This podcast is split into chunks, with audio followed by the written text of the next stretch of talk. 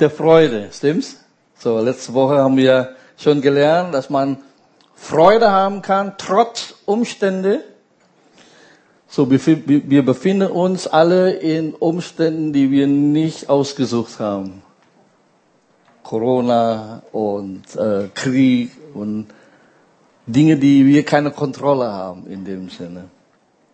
Die dich nicht vielleicht so begeistern, wie es sein sollte. Aber du kannst trotzdem Freude haben, wie ein artesische Quelle in dir, diese Freude. Und wir haben dann trotzdem gemerkt, dass nicht nur Umstände können unsere Freude rauben, Menschen können auch unsere Freude rauben, stimmt's? Oh ja, oh ja, oh ja. Geht es dir auch manchmal so? Ja, unser Titel lautet Freude trotz der Menschen. Trotz der Menschen. Geht es dir manchmal auch so, wie diese hier, wie Linus? Peanuts war mein Lieblingscartoon, als ich klein war. Und hier sagt, ich liebe die Menschheit. Es sind die Menschen oder die Leute, die ich nicht mag. Genau. ja. So, das hat er dann gesagt, aber jetzt wollen wir natürlich die gesamte Story hören. Du, ein Arzt? Ha! Das ist ja zum Totlachen, sagt Lucy. Du kannst nie oder niemals ein Arzt werden. Weißt du warum? Weil du die Menschheit nicht liebst. Darum. Und dann antwortet ja Linus, ne, ich liebe die Menschheit.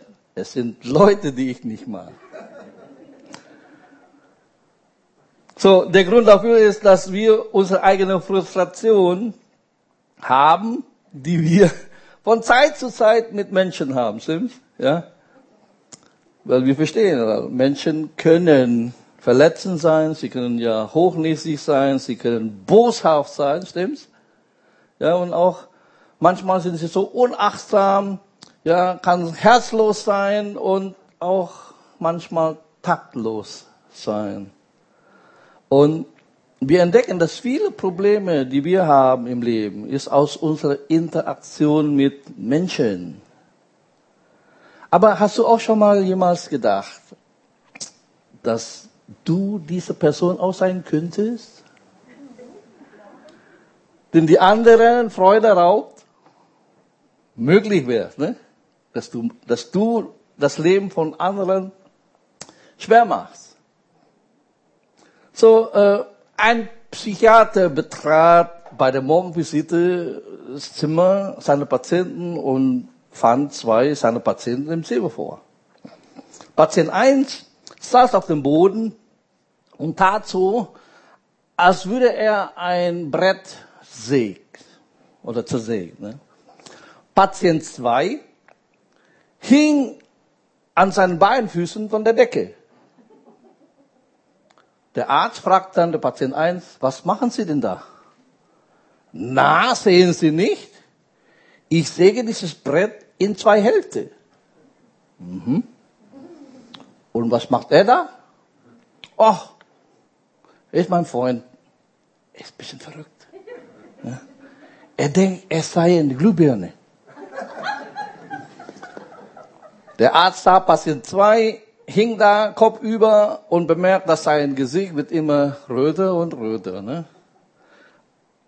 Nun, äh, während er ihr Freund ist, sagte der Arzt zu dem Patient 1, sagen Sie ihm besser, dass er bald runterkommen soll, denn er wird sich wehtun. Patient 1 antwortet darauf, was? Und ich soll im Dunkeln arbeiten?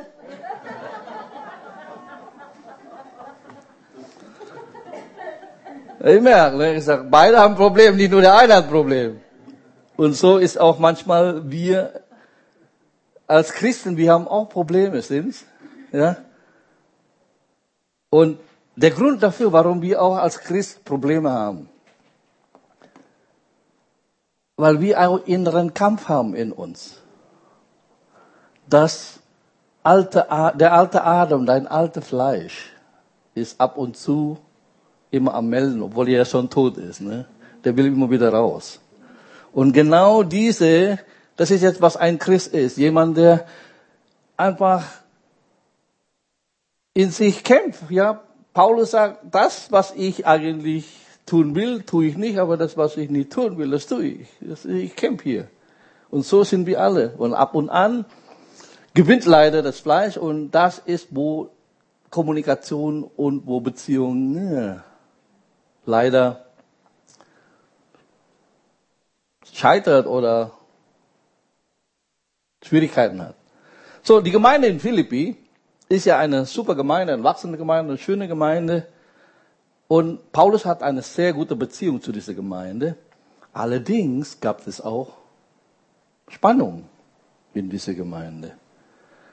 Wie im Laufe des Briefes nachher dann zu lesen ist. Und das ist ja auch nicht das erste Mal in der Bibel zu lesen. Die zwölf Apostel haben auch ihre Kämpfe miteinander. Kennt ihr? Wer ist der Größte? Ja? So, das war die erste Pastorenkonferenz überhaupt. Und dann noch Paulus und Petrus haben auch eine Dissonanz miteinander, haben Streit sogar. Ne? Uh, das war gesagt. Zwei große Apostel miteinander kämpfen, das war schon eine heiße Kiste. Und beim Apostelkonzil ist auch nicht so friedlich zugegangen. Das hat ja richtig die Fetzen gefliegen. So, wenn wir merken im Neuen Testament, ja, ziemlich schnell, ja, die Gemeinde ist kein perfektes Volk. Die Gemeinde, diese Gemeinde ist nicht perfekt, weil du da bist und weil ich da bin. so. Sobald der eine kommt, dann ist nicht mehr perfekt. Aber das ist ja auch völlig normal, ist auch völlig in Ordnung. Wir sind nun mal ein erlöstes Volk. Ja? Und Gott arbeitet an unserer Unvollkommenheit und verändert uns in sein Ebenbild bis der Tag Christi. Stimmt's? Und Paulus schreibt in Römer Kapitel 12, Vers 8, äh, lese ich mal kurz schnell. Wenn möglich, so viel an euch liegen, habt Frieden mit allen Menschen. So, ich bin froh, dass Paulus sagt, wenn es möglich ist. Weil manchmal es ist unmöglich. Weil es gibt Leute, mit denen will man einfach nicht auskommen. Der will nicht, nicht du. Der will einfach nicht. Ja, der ist stur, der ist einfach, es ist unmöglich, mit dieser Person klarzukommen, wie gesagt. Aber das Problem ist nicht bei dir, sondern bei den anderen. So, wir lesen hier der Schlüsselvers, diese Kapitel, habt diese Gesinnung in euch, diese Attitude, diese Haltung, diese Lebensphilosophie, die auch in Christus Jesus war. Das ist hier der Schlüsselvers für diese für diese Kapitel. Wie gesagt, der Philippe Gemeinde hat einen Konflikt, einmal von außen, lesen wir in Kapitel 3, dass äh, falsche Lehre kommt, und dann aber von innen kommt Uneinigkeit und Disharmonie. Und ist es jetzt einfach äh, nicht äh, sexistisch. Die Hauptakteure bei dieser Disharmonie sind leider zwei Damen. Kapitel 4. Aber es kann auch zwei Männer sein. Habe ich auch selbst erfahren, dass zwei Männer oder Gruppen von Männern auch Disharmonie haben können. Stimmt's? Es hat mit Geschlecht nichts zu tun. So. Und dann lesen wir hier Kapitel 2, Vers 1 bis 4.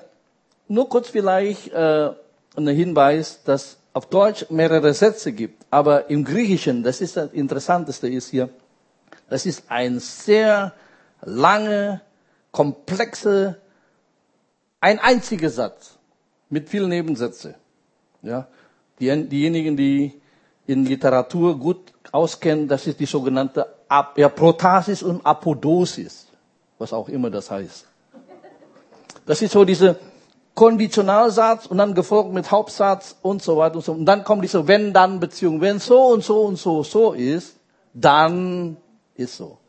Das ist hier in dieser vier Verse eine sehr starke Satz und gib uns eine Grundlage der Beziehung und Basis für eine gute Beziehung, okay? Wenn es nun irgendeine Ermunterung in Christus gibt, wenn irgendeinen Trost der Liebe, wenn irgendeine Gemeinschaft des Geistes, wenn irgendein hässliches Mitleid und Erbarmen, so erfüllt man eine Freude, dass ihr dieselbe Gesinnung und dieselbe Liebe habt, einmütig eines Sinnes seid, nicht aus Eigennutz und eitler Ruhmsucht tut, sondern dass in der Demut einer den anderen höher achtet als sich selbst. Ein jeder sehe nicht nur auf das, was seine, sondern ein jeder auch auf das der anderen.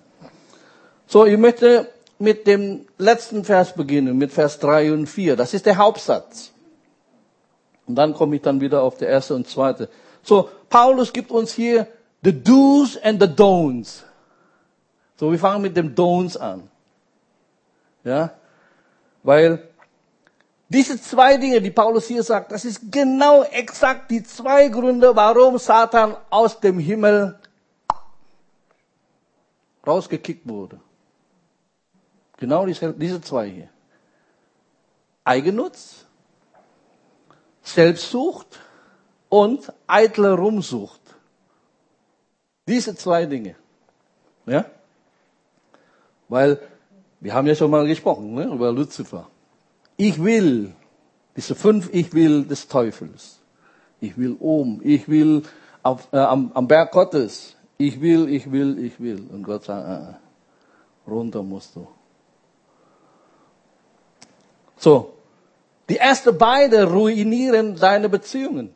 Wenn du so lebst, kannst du schnell merken, deine Beziehungen geht kaputt. Aber die nächsten zwei wird deine Beziehungen retten und verbessern. Okay, steigen wir den, den ersten. Der Freudenkiller und gleichzeitig auch Beziehungskiller. Erstens, sei nicht selbstsüchtig. Sei nicht selbstsüchtig. Nicht aus Eigennutz, Vers 3, oder eitle Rumsucht tut, sondern das in der Demut einer den anderen höher achtet als sich selbst. Eigennutz, Egoismus, Selbstsucht. Jeder weiß, was Selbstsucht ist, stimmt's? Muss man nicht erklären. Du musst jedes, jedem Kind ist damit geboren. Und wenn der nicht gerettet wird, wächst er, dieser Samen, der in ihm ist, wird er zu einer selbstzentrierten Person. Stimmt's? Meins, meins, mein kennt ihr? Fast wie bei findet Dori, diese ganze Vogel. Mein, mein, mein. Egoismus, das Herzstück unserer gefallenen Natur. Ja. Wurzel aller Sünde. Wenn wir dann unseren Willen durchboxen wollen und wenn du so lebst, dann bist du selbstsüchtig. Und auch als Christ, wenn wir sagen, mein Wille soll geschehen, dann haben wir ein Problem. Ne? Und wir sagen, Herr, Dein Wille soll geschehen. Deswegen Egoismus ist diese Ich zuerst Philosophie. Ich zuerst. Ja. Und dann, zweite, sei nicht hochmütig. Und das ist genau hier das Wort eitle Rumsucht, haben wir vorhin gelesen in Vers 3. Und das ist ein schönes griechisches Wort, zwei Wörter. Kenos doxia oder kenodoxia, stimmt's? Keno bedeutet leer, doxa ist Ehre eitle Ruhmsucht. Das ist eigentlich eine leere Herrlichkeit, eine leere Ruhm, eitle Ruhm. Ja? Ist, wenn jemand sich so selbst beschreibt in einer übertriebenen Vorstellung von der Bedeutung, wer eigentlich nicht ist. Es ist nur eine heiße Luft. Ja? Aber es gibt solche Leute, so eine, ich bin großartig. Ohne mich läuft nichts. Kennt ihr so jemand? Ja? Ohne mich läuft nichts. Ich sage, nee, nee, nee. Ich sage, das ist hier diese zwei Dinge, die sehr gefährlich ist und sie kann deine Freude rauben und auch deine Beziehung killen. Aber jetzt wollen wir die Münze umdrehen, die andere Seite lesen wir. Schlüssel zu Freude und auch für gute Beziehung. Lesen wir, sei demütig. Ja? Genau da, Bescheidenheit im Geist. Du bist bescheiden wie unser Herr.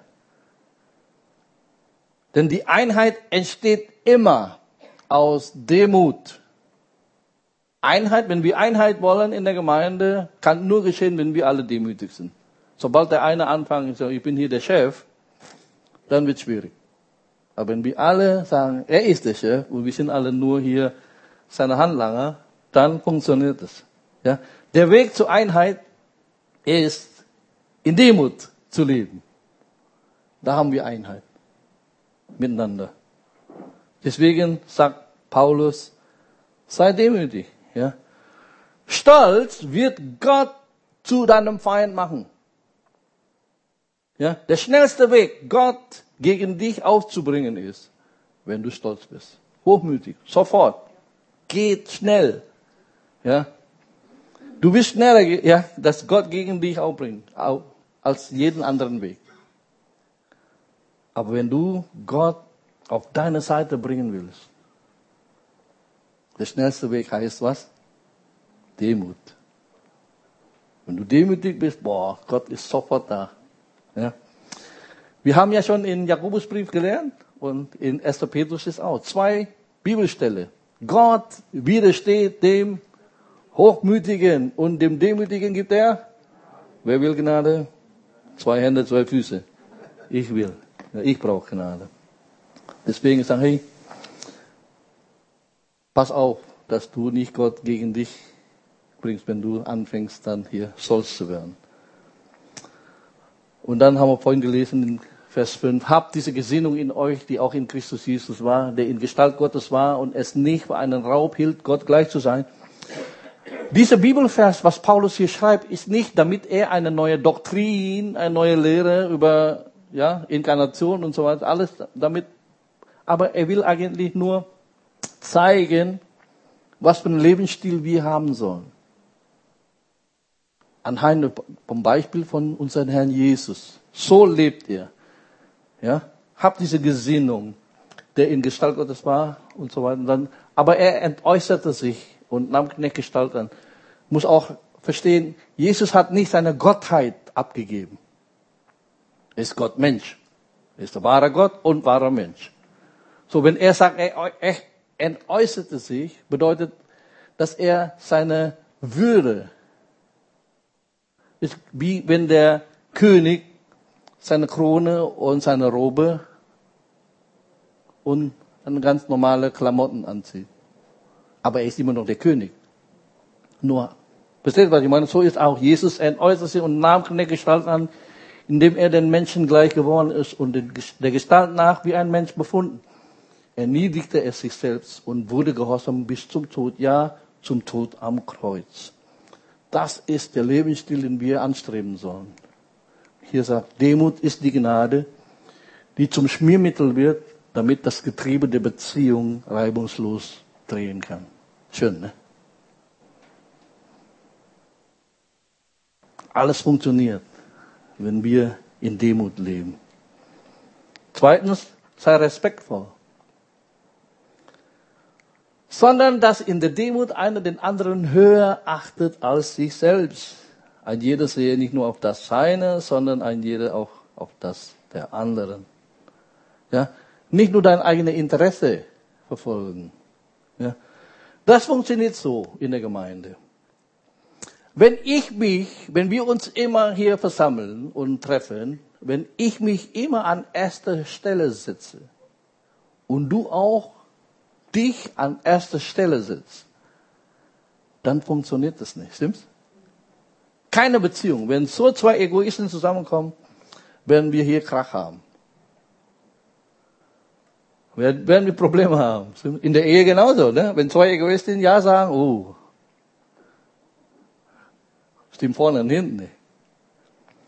Aber wenn ich dich an erster Stelle, an erster Stelle setze und du mich an erster Stelle setze, hey, dann haben wir wirklich eine super Beziehung miteinander. Stimmt's? Auch in der Gemeinde. Du zuerst. Nein, du zuerst. Das wird herrlich. Weil so ist Gemeinde Jesu. Die Gegenseite, nein, du bist wichtig. Nein, das ist wirklich einfach eine sehr wichtige Beziehung, die wir hier haben. Ich glaube, jeder von euch kennt Leonard Bernstein. Ja? Leonard Bernstein, sagt der Amerikaner. Er ist ja der Conductor und der Direktor von New York Philharmonie Orchestra. Eines Tages wurde er gefragt, welches Instrument ist am schwierigsten zu spielen? Darauf seine Antwort, die zweite Geige. Die zweite Geige. Hat gesagt, ich kann viele gute erste Geige finden, aber jemanden zu finden, der zweite Geige spielt mit Enthusiasmus, das ist schwierig. Das findest du nie. Merkt man, ne? Jeder möchte immer erste Geige spielen. Aber zweite Geige mit Enthusiasmus, wirklich mit.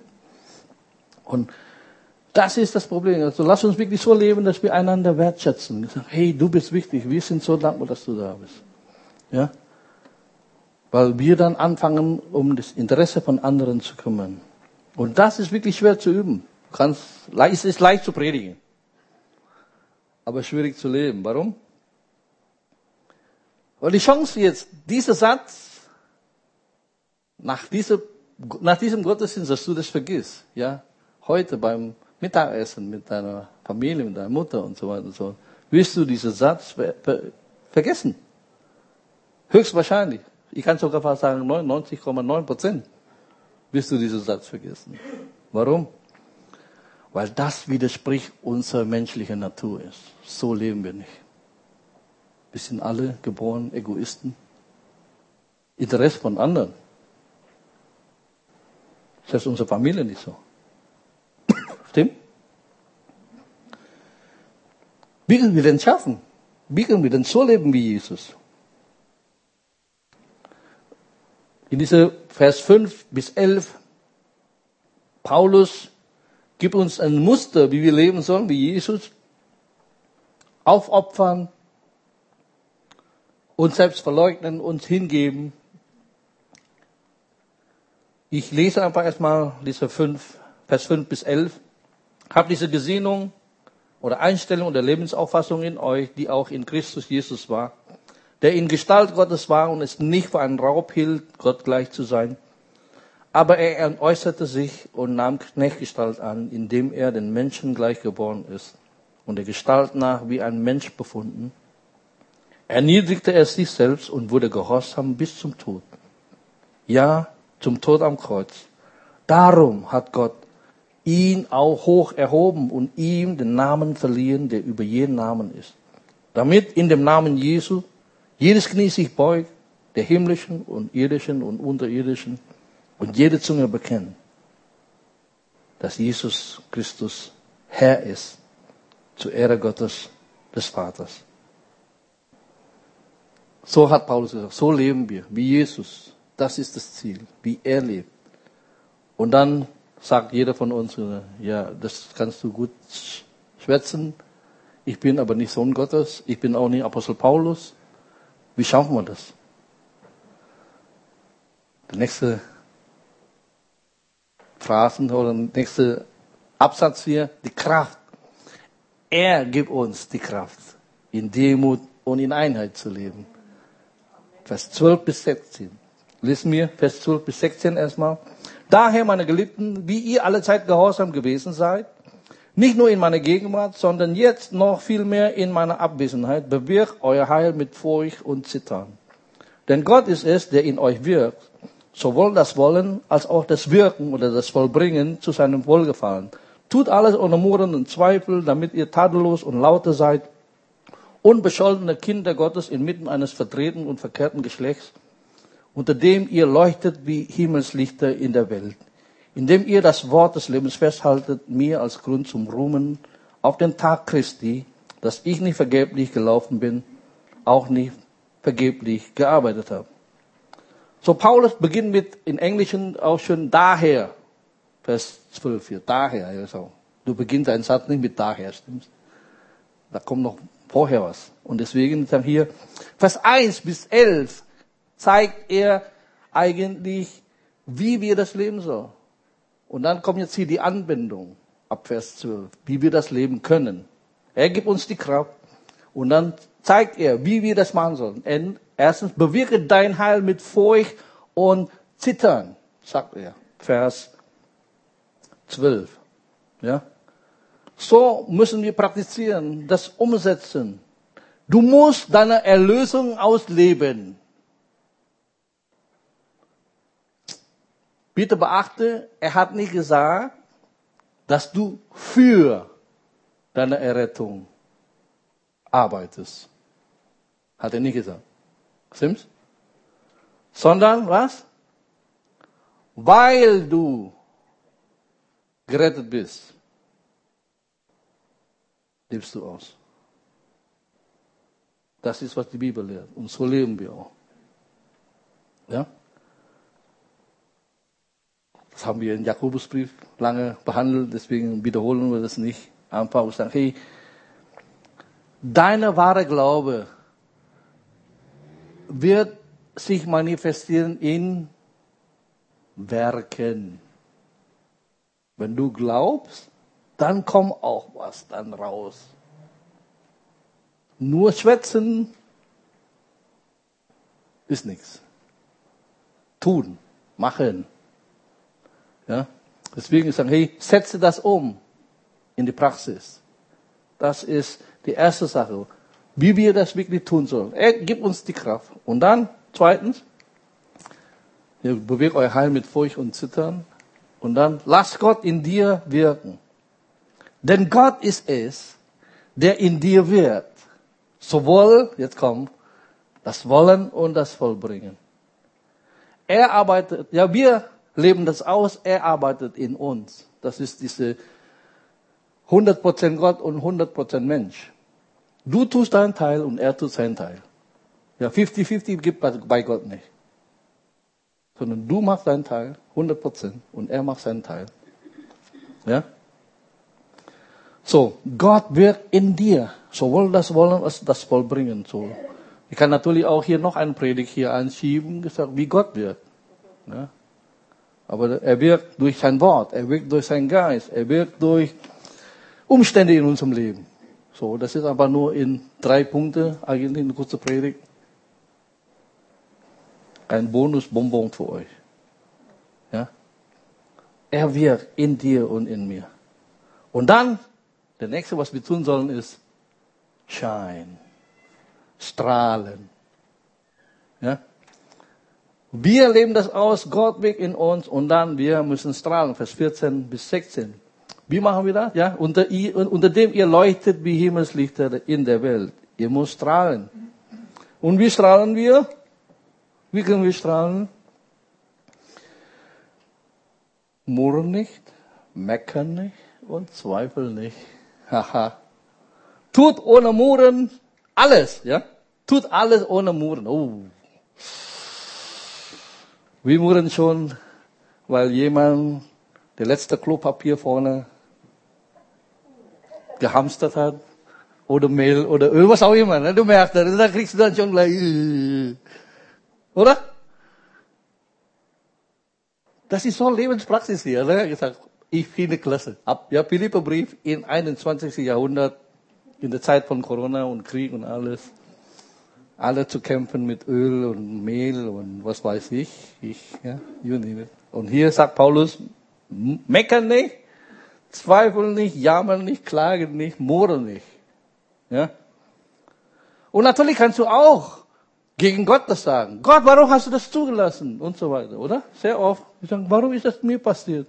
Immer nur mir passiert. Alle anderen, gerade die, Un ja, die Ungläubigen, die sind so happy und, aber ich? Mm -mm. Gott wirkt in dir. Okay? Nicht vergessen. Gott wirkt in dir. Ist noch nicht fertig. Ja? Wenn das momentan Chaos aussieht, gab schon mal, habt ihr das schon gesehen? Jemand sah den Teppich von hinten, ja, sieht richtig wuselig und äh, ist total hässlich aus. Er hat gesagt, hey, du siehst auch von falscher Seite. Wenn das fertig ist und dann umgedreht wird, ist das Muster wunderschön. Dein Leben wird wunderschön am Ende. Er macht alles schön zu was? Seine Zeit. Ja, wenn das nicht schön ist, dann weißt du, ist noch nicht die Zeit. Immer ja? Gottes, Gott, Gottes Mathematik, wenn es nicht schön ist, dann ist es noch nicht fertig. Wenn es fertig ist, dann ist es schön. So. Murren nicht, meckern nicht und zweifeln nicht, ja, tut alles ohne Murren. Und dann tadellos und lauter unbescholten sein. Das ist auch der nächste, wie wir das sein sollten. Damit ihr tadellos und lauter seid, unbescholtene Kinder Gottes, inmitten eines verdrehten, ein perversen Geschlechts verkehrt, ne? unter dem ihr leuchtet wie Himmelslichter in der Welt. Ja? In einer dunklen Welt, in einer perversen Welt leben wir anders. Wir leben nicht wie die Welt. Wir sind in der Welt, aber nicht wie die Welt. Amen? Anders leben. Es muss so anders sein. Wenn du nicht anders lebst wie die Welt, dann ist irgendwas hier falsch. Du musst anders leben. Dein Wort anders, deine Erscheinung anders und so weiter und so fort. Und dann sagt er, was wir noch tun sollen, nämlich das Wort des Lebens festhalten. Das Wort des Lebens festhalten. Ja? Die ganze Zeit, in der wir nicht murren und nicht klagen und nicht beschweren und so strahlen und wir erzählen Menschen von Jesus und all diese Dinge. Und dabei nicht vergessen, wir halten das Wort des Lebens fest. Wir schmeißen das nicht weg. Die Heilige Schrift. Deswegen ist es wichtig, dein, deine Bibel zu lesen. Ne? Wie kannst du das festhalten, wenn du nicht liest? Das ist ja schwierig. Erst wenn du liest, dann studierst und lebst und betest und dann kannst du richtig das Wort festhalten. Das immer der, und dann, bis der Tag Christi kommt. Wenn du von dieser Erde abgeholt wirst, wir in der Luft ihm begegnen. Oh, was für ein Tag. Ja? Wir freuen uns auf diesen Tag, auf der Tag Christi, aber unsere Aufgabe ist, dass wir das festhalten. Weil es kommt dann ein, ja, wir stehen, wir stehen vor der Richterstuhl Christi. Nicht um gerichtet zu werden, ne, ja, sondern um Belohnung. Wer freut auf sich? Ja, ja, wer freut sich auf Belohnung? Hier auch. Ich hoffe. Es muss ja uns motivieren. Ja, es gibt eine Belohnung. Und ich hoffe nicht, dass wir äh, hier leer ausgehen. Das wäre ja traurig. Deswegen, ne? wenn er dann alle Tränen von unseren Augen weil wir leer ausgehen. Ich sage, oh, bin ich blöd, wie habe ich dann hier gelebt? Ja, weil wir nicht all in. Ich sage, das ist die Frage, lebst, lebst du all in? Alles für diese eine Sache, für Gott. So, und dann erzählt er hier zwei Vergleich, indem ihr das Wort des Lebens festhaltet, mir als Grund zum Ruhmen auf den Tag Christi, dass ich nicht vergeblich gelaufen bin, auch nicht vergeblich gearbeitet habe. Paulus lebt mit diesen zwei Perspektiven. Und er verwendet zwei Bilder, ja. Ich möchte wissen, dass ich nicht umsonst gelaufen bin und auch ich möchte wissen, dass ich nicht vergeblich oder umsonst abgemüht habe. Mit dem schließt er hier ab. Wir alle, wir laufen einen Lauf. Wir rennen ein Rennen in dieser Welt, stimmt's? Und es könnte sein, dass wir umsonst laufen. Es könnte. Aber ich hoffe nicht, dass wir hier umsonst laufen. Das ist die Frage, ich sage, wie läufst du? Paulus sagt, ich laufe so, damit ich was? Aha. Die Frage ist, läufst du so? Lebst du so, dass du fixiert auf dieses Siegespreis? Oder lebst du, ja, que sera, sera.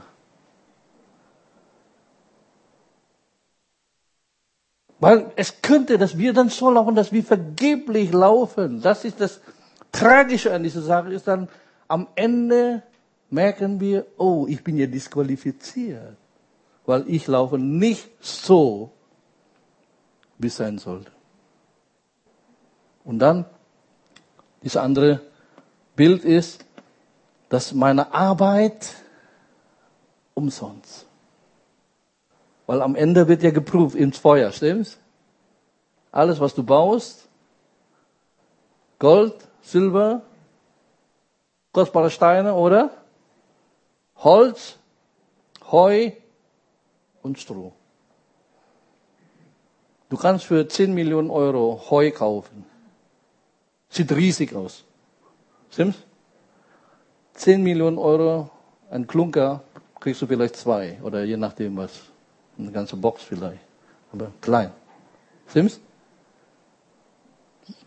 Die Menge sagt nicht aus von Qualität. Die Frage ist, wie lebst du, wie arbeitest du? Weil hier ist das Bild von Bau. Ne? Er möchte nicht, dass wir umsonst bauen. Baust und dann Feuer durch, peng, das war's dann auch, puff, weg.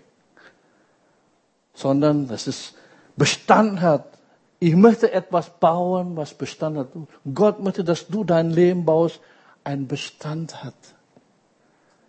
Deswegen ist immer die Frage, wie baust du, wie rennst du, wie läufst du? Lebst du mit Ewigkeitsperspektive?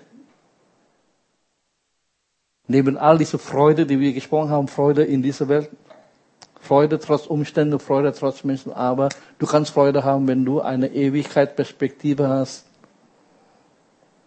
Ja? Deswegen kannst du demütig leben, kannst du opferbereit leben, du kannst auch dienstbereit leben. Deswegen sage hey, wir ermutigen euch wirklich, mach einen Dienst in der Gemeinde, weil wir nicht einen billigen Arbeitskraft suchen, sondern weil wir eine Perspektive haben, nämlich Ewigkeitsperspektive. Ich weiß, am Ende kriege ich eine Belohnung. Die Belohnung ist nicht hier oben erst. Die Abrechnung kommt noch. Ja? Aber wenn du nicht machst, kommt auch keine Belohnung, oder? Ist so. Sondern wirklich, hey, wenn du so lebst und eines Tages vor ihm steht, und das ist, was ich immer wieder zu Gott sage, Gott, ich will nur eines hören. Gut gemacht. Du gute und treue Knecht. Geh ein in die Freude deines Herrn. Möchtest du das auch hören? So was sagt der Heilige Geist zu dir durch diese Botschaft? Lass uns beten. Herr, wir danken dir für deinen Sohn Jesus, der so gelebt hat auf dieser Erde. Mit einer Perspektive, mit einer Vision. Und deswegen war er der, der fröhlichste Mensch auf dieser Erde. Du hast ihn mit Freudenöl gesalbt. Und so können wir auch leben wie dein Sohn. Voller Freude in dieser Welt, trotz Umstände, trotz Menschen. Ein Paulus, der so leben kann, obwohl alles schwer war und alle gegen ihn waren und alle haben ihn verleumdet und ihn gesteinigt und so weiter. Aber niemand kann seine Freude rauben. Und er hat sogar gesagt, wenn wir so leben, wird seine Freude noch kompletter, noch voller. Herr, wie viel mehr möchtest du, dass wir so leben? Auch wie dein Sohn lebt. Opferbereit, dienstbereit. Aber alles tun wir nicht für Menschen, sondern mit einer Ewigkeitsperspektive, dass wir am Ende, dass wir nicht umsonst gelaufen sind und auch nicht umsonst gearbeitet haben. Dass alles, was wir tun und was wir machen und bauen, Bestand hat. Ewigkeit Bestand hat. Hilf uns so zu leben, dass wir scheinen in dieser Welt, dass wir anders leben, dass wir voller Freude sind, dass wir nicht murren und klagen, jammern wie die Welt, sondern so leben. Herr, dass unsere Beziehungen miteinander so intakt ist, weil wir nicht egoistisch sind, weil wir nicht hochmütig sind, sondern demütig, respektvoll. Danke, Herr, für diese Botschaft. Vater, danke, dass wir so im 21. Jahrhundert so leben können, wie du lebst. Und so bete ich, Vater, dass du hier meine Geschwister segnest, so zu leben, wie du es möchtest, Herr. An diesem Muttertag, Vater, ich bete, dass die Beziehungen, die so mit Gnade geschmiert ist, dass das wirklich rund läuft. Dort, wo Beziehungen nicht intakt ist, ich bete dich, komm mit deiner Gnade. Vater, ich bete, dass du ein Herzen der Demut und Respekt bewirkst. Du wirkst in uns. So danken wir dir, Herr, für dein Wort. Herr. Wir wollen wirklich dieses Wort des Lebens festhalten bis an unserem Lebensende. Und dafür geben wir dir alle Ehre, Gott, und danken dir in Jesu Namen. Halleluja, Amen.